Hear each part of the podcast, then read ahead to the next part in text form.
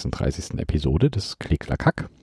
Privat war es bei mir etwas stressig und eine ganze Menge los. Deswegen musste der ganze Keyboard-Kram leider ein kleines bisschen zurückgestellt werden. Ja, ich hatte seit langem mal wieder eine Woche Urlaub, aber irgendwie steht dann doch vieles anderes an und man kommt doch zu nichts. Also bezogen auf Tastatur natürlich. Aber ganz außen vor kann ich das Ganze natürlich nicht lassen. Deswegen halten hier bald Korn Nummer 3 und eines Soffel-Einzug. Und weil ab und zu mal was Neues her muss, habe ich mir zwei Cases ausgeguckt und den lieben Fließ genervt, dass er mir die auch gleich druckt. Dankeschön dafür natürlich hier an der Stelle auch nochmal. Ansonsten, wenn ihr lustige Boards kennt, die es sich lohnt mal anzuschauen, immer her damit. Die Standards 60%, 65%, Ergo-Splits 40%, die liegen hier schon rum. Ich brauche da mal irgendwie was Neues. Der Current Rubies auf Twitter hat mir die QAZ vorgeschlagen, aber dafür ist meine QEZ noch zu neu, als dass ich da aktuell eine wollte. Aber ich packe die natürlich gerne mit auf die Liste. Irgendwann kommt die mit Sicherheit noch hier in die Sammlung. Also geht's gleich weiter mit den News. Tai Hao hat ein neues uniformes Keycap-Profil auf den Markt gehauen. Das Tai Hao Bobo, das sind alles Caps mit exakt der gleichen Höhe. Wie gesagt, uniform. Und die Höhe liegt hier bei 11,2 mm. Das sieht ganz schick aus. Dann hat PCB by experimentiert mit bunt bedruckten PCBs und das sieht ziemlich cool aus und wäre mal eine Alternative zu den standard grün, schwarzen und lilanen PCBs, die sonst so zur Auswahl stehen. Da wäre natürlich volle Vielfalt an Fotos, die mit auf die PCBs kommen, möglich.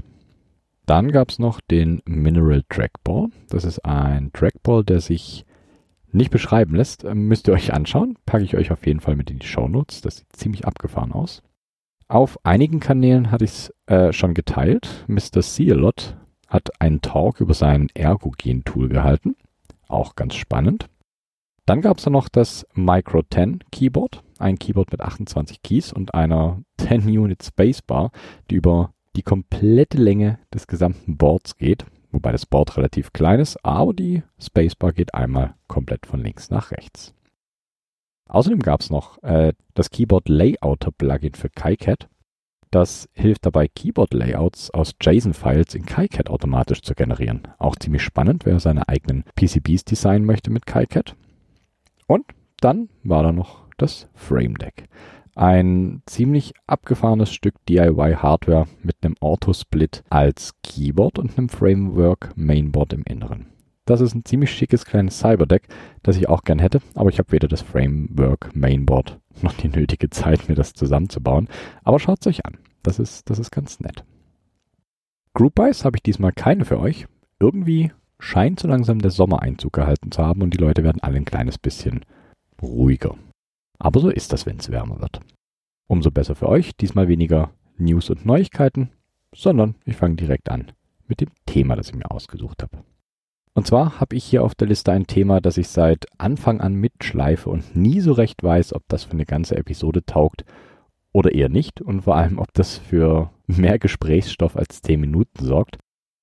Na mal schauen, ob ich über die 10 Minuten komme oder ob es diesmal eher eine kürzere Episode wird.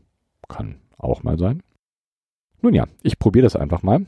Lass mal den üblichen Keyboard Talk außen vor und red heute über Keyboard Connectors. Also für alle, die auf Wireless Boards stehen, wird die Episode wohl eher weniger interessant sein, denn heute geht es um Anschlüsse. Ein weiteres wichtiges Puzzleteil im großen Puzzle der Operabilität von Keyboards sind die Konnektoren bzw. die Anschlüsse. Die Keyboards, die keine Wireless Boards sind, brauchen eins, um mit dem Endgerät kommunizieren zu können, denn ohne Connector könnt ihr tippen, so viele wollt. Eure Rechner können es dann einfach nicht empfangen. Das, was ihr heutzutage an euren Rechner steckt, ist meist USB-C oder USB Type A. Und das, was in eure Boards steckt, USB-C, Mini-USB oder Micro-USB. Aber das war nicht immer so. Also stürzen wir uns am besten direkt ins Thema ohne viel Gequatsche vorneweg. Starten wir mit einem Konnektor, den ich schon das ein oder andere Mal hier im CCH drin hatte, und zwar dem ADB-Konnektor. Das ADB steht für Apple Desktop Bus und ist der Konnektor an vielen Apple Boards gewesen, so zum Beispiel dem Adjustable Keyboard, dem ADB Keyboard, wie der Name schon sagt, dem Apple Extended Keyboard 1 und dem Apple Extended Keyboard 2, dem Apple Keyboard 2, dem Apple Standard Keyboard und noch ein paar mehr. Der ADB ist eine von Apple definierte Schnittstelle zur Verbindung zwischen diverser Peripherie und dem Apple-Rechner, also sowas wie der frühe Lightning Connector. Eingeführt wurde der ADB 1986 und wurde noch bis 1999 in Keyboards und Rechnern von Apple verbaut. Der erste Apple-Rechner, der den ADB nutzte, war der Apple 2GS. Später wurde dann auch äh, Macintosh-Rechner mit dem Anschluss ausgestattet. Ab 1997 folgte dann Schritt für Schritt die Ablösung durch USB. Der blau-weiße Apple G3 hatte sogar noch beide Konnektoren verbaut, das heißt den ADB und USB. Und beim G4 war dann der ADB noch im Chipsatz vorgesehen und auch auf dem Motherboard gab es noch den ADB. Der wurde aber nicht mehr nach draußen geführt, sodass er rein intern noch vergeben war. Natürlich war der ADB für Apple-Entwickler noch länger ein Thema, da sich ältere Apple-Rechner nur per ADB-Keyboards benutzen ließen. Und auch in Next-Rechnern kam der ADB zum Einsatz. Ihr wisst schon, die Firma, in der Jobs war, als er bei Apple gekickt wurde. Dank dem seriellen ADB können ganze 15 Devices in Reihe geschaltet werden. Aber Apple hat den Port nicht vor Überspannung geschützt. Deshalb ist Hot Swapping äh, keine gute Idee, weil euch sonst eure Devices flöten gehen. Um die 15 Geräte in Reihe mit dem Host-Rechner zu verbinden, mussten die Devices natürlich jeweils das Cable, aber auch eine ADB-Buchse haben. Aber denkt dran, kein Hot Swapping, sonst, naja, probiert's nicht aus. Wie ich vorhin schon erwähnt habe, handelt es sich beim ADB um einen seriellen Bus mit ziemlich, ziemlich geringer Übertragungsrate, in dem Fall von 10 Kilobit pro Sekunde. Das reicht aber vollkommen aus für Keyboards, Mäuse, Joysticks, Software-Dongles, Grafiktabletts und so weiter und so fort. Der ADB ist ein Mini-DIN-4-Konnektor, der auch dem S-Video-Konnektor gleicht, aber auch hier auf keinen Fall mit demselbigen verbinden, äh, da sich die Signale unterscheiden und das einen ähnlichen Effekt haben könnte wie das Hot Swapping bei den ADB-Devices.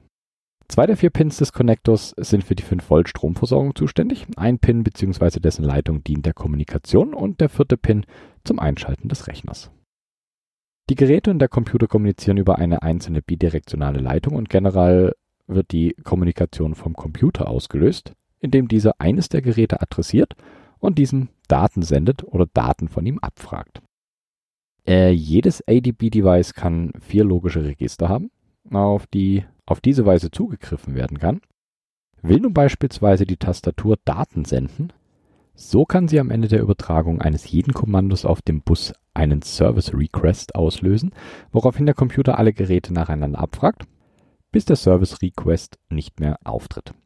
Durch den ADB werden die angeschlossenen Devices mit Strom versorgt, vorausgesetzt sie benötigen nicht zu viel Leistung. Für alle Geräte an einem ADB-Bus stehen bis zu 500 mA zur Verfügung. Hier ist allerdings eine weitere konzeptionelle Schwäche des ADB zu erwähnen, denn es gibt keine Verwaltung des Stromverbrauchs.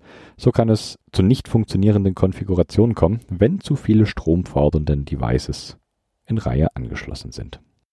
Die Geräte, die am ADB hängen, können in sieben Klassen kategorisiert werden. Tastaturen, Mäuse, Dongles, absolute Devices, also Geräte, die absolute Koordinaten übermitteln, sowas wie Grafiktabletts zum Beispiel. Data Transfer Devices, verschiedenes und zu guter Letzt eine reservierte Klasse als Abschluss. Jedes ADB-Gerät meldet sich mit einer expliziten Adresse an und an der Adresse wird auch die Klasse festgelegt. Jedes Gerät kann zudem eine 8-Bit-Kennung enthalten, die von Apple an die Hersteller damals vergeben wurde. Einige der Geräteklassen haben fest vorgeschriebene Datenformate, in denen die Geräte kommunizieren, damit war es möglich, in vielen Fällen Geräte ohne spezielle Treiber zu verwenden. Diese Grundidee ist heute mit den Geräteklassen am USB weitergeführt worden. Also doch recht innovativ und zuträglich für andere Standards. Okay.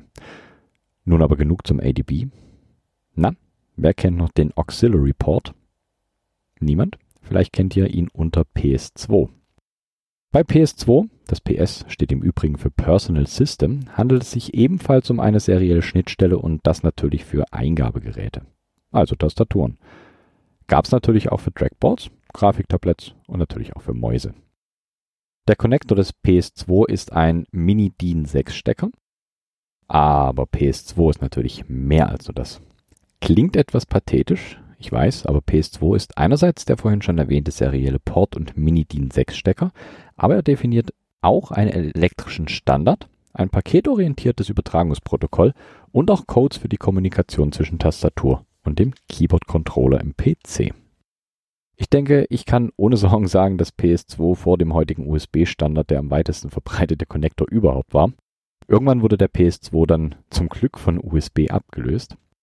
Aber ganz weg ist PS2 irgendwie doch nicht. Die Schnittstelle wird nach wie vor in Mainboards verbaut, beziehungsweise ist auch noch eingebaut. Warum? Wegen der technischen Unterschiede zum USB. Bei PS2 findet ein äh, direkter Zugriff über Interrupts statt, anstelle von USB-Polling, also das zyklische Abfragen nach Werteänderung der Hardware. Es gibt aber auch noch andere Vorteile von PS2. Ja, ich habe Vorteile gesagt.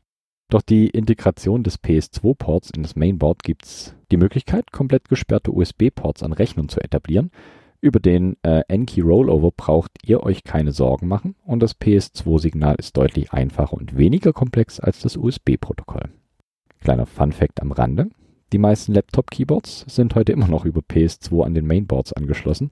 Der Grund ist einfach, das ermöglicht einen stromsparenden Betrieb des Laptops. Außerdem braucht es kein Hot-Plugging, weil das Keyboard ja eh im Laptop drin hängt. Der Stecker des PS2 ist mit dem von AT und MF2 identisch. Er ist rund, hat von der unteren Seite aus gesehen je drei Pins nach rechts und drei Pins nach links und in der Mitte einen Riegel, der hilft den PS2 richtig zu positionieren. PS2 hat nämlich wie die I2C-Schnittstelle eine Datenleitung, Data und eine Taktleitung Clock. Die Pegel auf diesen Leitungen betragen ca. 5 Volt so sehr PS2 auch genervt hat, es ist relativ spannend und dynamisch. Ich packe euch da mal ein paar Links mit in die Show Notes, in die ihr euch äh, selber reinnörden könnt. Und selbst wenn ihr das nicht machen wollt, die Links sind alle mal einen Blick wert. Was im Laptop egal ist, stört am Desktop-PC aber deutlich. Dadurch, dass PS2 nicht Hot-Plugging fähig ist, kann es ziemlich nerven, wenn das Hackbrett nicht eingestöpselt ist am Rechner, wenn selbiger hochfährt. Okay, so ganz sicher bin ich mir nicht, ob PS2 gut oder schlecht war. Das müsst ihr selber entscheiden. Es geht noch weiter. Wie wäre es mit dem DE9-Konnektor? Oder besser gesagt dem D-Sub-Konnektor. D-Sub finde ich ganz nett als Konnektor zu Keyboards, weil der zwar einigermaßen kompakt ist, aber dennoch einen gewissen Grad an Brachialität hat. Wer mit D-Sub nichts anfangen kann, denkt mal an den alten VGA-Anschluss, den ihr vielleicht von alten Monitoren kennt oder von alten Modems. Das heißt, ein Port mit insgesamt neun Pins in zwei Reihen, oben fünf Pins und unten vier Pins. Das Protokoll, das hinter dem D-Sub9 Connector steckt, ist das RS232 oder der Recommended Standard 232. RS232 wurde 1960 vom EIA, der Electronic Industries Association, eingeführt und noch bis 2010 weitergeführt. Aber mehr will ich dazu auch gar nicht sagen. Das würde, glaube ich, hier zu weit führen. Als Abschluss zum D-Sub 9 Connector sei noch ein Keyboard genannt, das den Connector verbaut hatte. Ein wunderschönes Vintage-Hackbrett. Die IBM EMR 2. Mit der Part Number 100A536. Das Schlachtschiff IBM Model M 122 hat einen Konnektor, der eher von anderen Devices wie Modems, Servern und ähnlichem bekannt ist. Es geht um den Registered Jack, kurz RJ. Die zwei Versionen des Konnektors, die für Keyboards benutzt wurden, sind RJ11 und RJ45. Die RJ-Stecker-Varianten sind euch, wie gesagt, wahrscheinlich eher von Netzwerkkabeln und Telefonkabeln bekannt als von Keyboards, denn heutzutage wird es ja wie gesagt, eher nicht mehr benutzt. Die meisten RJ-Steckverbindungen basieren auf Modularsteckern und Modularbuchsen, dürfen mit diesen aber nicht, nicht wirklich gleichgesetzt werden. Es gibt auch RJ-Steckverbinder wie den RJ21, welche auf gänzlich anderen Steckerbauformen basieren. RJ-Steckverbindungen werden heute weltweit für Telefon- und Netzwerkverbindungen verwendet. Üblicherweise kommen dabei Kabel mit verdrillten Adern, den Twisted Pairs, zum Einsatz. Die RJ-Steckverbindungen wurden in den 1970er Jahren von den Bell Laboratories in den USA auf den Markt geschmissen und wenige Jahre später von der FCC standardisiert. Viele amerikanische Unternehmen aus dem Telefon- und Telekommunikationssektor wie äh, Western Electric setzen einige der RJ-Steckverbindungen in großem Umfang ein, insbesondere Modularstecker bei Telefonsteckern. Durch die Präferierung der Konnektoren bei Netzwerk und Telekommunikation ergab sich äh, die große Verbreitung der Steckertypen und somit sind die ganzen auch irgendwann in den Keyboards gelandet. Die Stecker und Buchsen gibt es in verschiedenen Ausführungen, Formen und mit verschiedenen Anzahl von Kontakten. Zur Kategorisierung folgen die Bezeichnungen einem Schema. Die Bezeichnung beginnt mit der Buchstabenfolge RJ, gefolgt von zwei Ziffern, die den konkreten Steckertyp spezifizieren. Darauf kann manchmal in Klammern geschrieben ein Suffix folgen, das bestimmte zusätzliche, meist mechanische Eigenschaften beschreibt. So wie zum Beispiel C steht hier für bündig abgeschlossener Stecker, W steht für Wandsteckdose oder Steckdose. Das S für einen Einzelanschluss, M für Mehrfachanschluss und X für einen komplexen Stecker.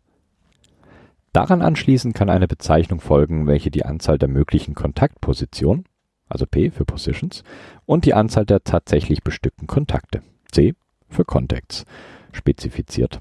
Beispielsweise kann ein Stecker sechs mögliche Kontaktpositionen besitzen, von denen aber nur vier tatsächlich mit Kontakten ausgestattet sind. Ein solcher Stecker wird mit 6P4C bezeichnet. Die Konnektoren gibt es von RJ2 bis RJ71. Was uns hier aber interessiert, sind RJ11 und RJ45. Ich fange mal mit dem RJ11, dem zweitkleinsten RJ-Stecker in der ganzen Familie, an der RJ11 hat insgesamt sechs Kontaktpositionen und zwei Kontakte. Die Steckerbezeichnung für den RJ11 ist dementsprechend 6P2C und der Stecker ist insgesamt 9,6 mm breit. Der RJ11 diente hauptsächlich als Anschluss von Telefonen, Faxgeräten oder Modems mit einer Leitung. In Deutschland ist das Ganze nur geräteseitig mit einem RJ11 versehen. Das andere Leitungsende ist dann meist TAE, TST oder TT8789. Die Pin-Belegung des RJ11 ist folgende: Pin 1 ist 5 Volt, Pin 2 ist Ground, Pin 3 ist der One-Wire Data, Pin 4 das One-Wire Ground, Pin 5 und Pin 6 sind jeweils nicht belegt. Der RJ11 wurde unter anderem bei IBM Model M122 benutzt, aber auch bei anderen alten Terminal Keyboards. Der war ziemlich, ziemlich gängig. Eine ganze Liste, die erspare ich euch hier. Die andere Variante ist der RJ45. Der RJ45 hat im Gegensatz zum RJ11 8 Pins statt 6 Pins. Die sind wie folgt belegt. Pin 1 sind 5 Volt, Pin 2 sind die 5 Volt DC, Pin 3 sekundärer One-Wire Ground, Pin 4 ist der One-Wire Data, Pin 5 der One-Wire Ground, Pin 6 ist der sekundäre One-Wire Data, Pin 7 12 Volt DC und Pin 8 ist 12 Volt Ground. Der Aufbau des RJ45 gleicht grundlegend dem des RJ11, unterscheidet sich aber natürlich in der Pin-Belegung und der Größe. Der RJ45 wurde in IBM Model F, Model M102 in diversen Layouts, in Model M122, anderen IBM-Modellen und diversen Terminal-Keyboards verbaut. Wie gesagt, heute ist das alles größtenteils durch USB, entweder USB-C oder USB-A ersetzt und an Keyboards findet ihr meistens auch wirklich nur noch diese beziehungsweise in manchen Fällen noch das Micro-USB. Ein kleines bisschen Abwechslung gibt's aber. Ein paar der Keyboard-Nerdettes und Nerds haben sich auf Custom Cables eingeschossen und an denen hängen meistens Aviator Connectors. Die sind auch ziemlich spannend. Das sind vierpolige Stecker mit einem Verriegelungsmechanismus, der auf das Gegenstück per Gewinde gedreht wird. Sehen ziemlich cool aus, die Dinger. Und wer noch keins hat, der sollte sich dringend mal eins besorgen. So, das war's mal an den Konnektoren für Keyboards, die wichtig waren. Ein paar Inspirationen habt ihr nun. Ich finde USB-Konnektoren immer relativ öde und eher langweilig und jedes Keyboard hat sie. Klar sind sie einfach zu verbauen und es sind die gängigsten Kabel. Aber mal so ein RJ45, RJ11 oder einen D-Sub in einem Keyboard drin zu haben, ist doch auch mal ganz nett. Deswegen hat die LK20, die ich hier auf das US-Layout umgebaut habe, auch den D-Sub-Connector bekommen und kein Standard-USB. Also baut Keyboards mit abgefahrenen Konnektoren. So, nicht die längste Episode, aber Konnektoren gehören genauso dazu. Es gibt sogar noch ein paar andere Konnektoren, allerdings habe ich die jetzt hier außen vor gelassen, weil die dann doch ziemlich, ziemlich speziell waren. Vielleicht mache ich nochmal eine Episode mit den anderen Konnektoren. Aber für heute soll es erstmal reichen. Die nächste Episode wird dann auch wieder ein kleines bisschen länger und dreht sich um, ich würde mal sagen, ein Nachfahren der Maltron Keyboards. Mehr verrate ich nicht, aber das, worum es das nächste Mal geht, baltet, glaube ich, so ziemlich die komplette Community, aber sie gehört natürlich genauso hier rein. Zum Schluss bekommt ihr natürlich noch ein kleines bisschen anderen Audiokram, also nicht mehr meine Stimme. Und den Audiokram gibt es diesmal von Cairo Braga mit dem Track Revision of the Future. Mir bleibt nur noch zu sagen, vielen, vielen Dank fürs Zuhören und bis zum nächsten Mal. Macht's gut.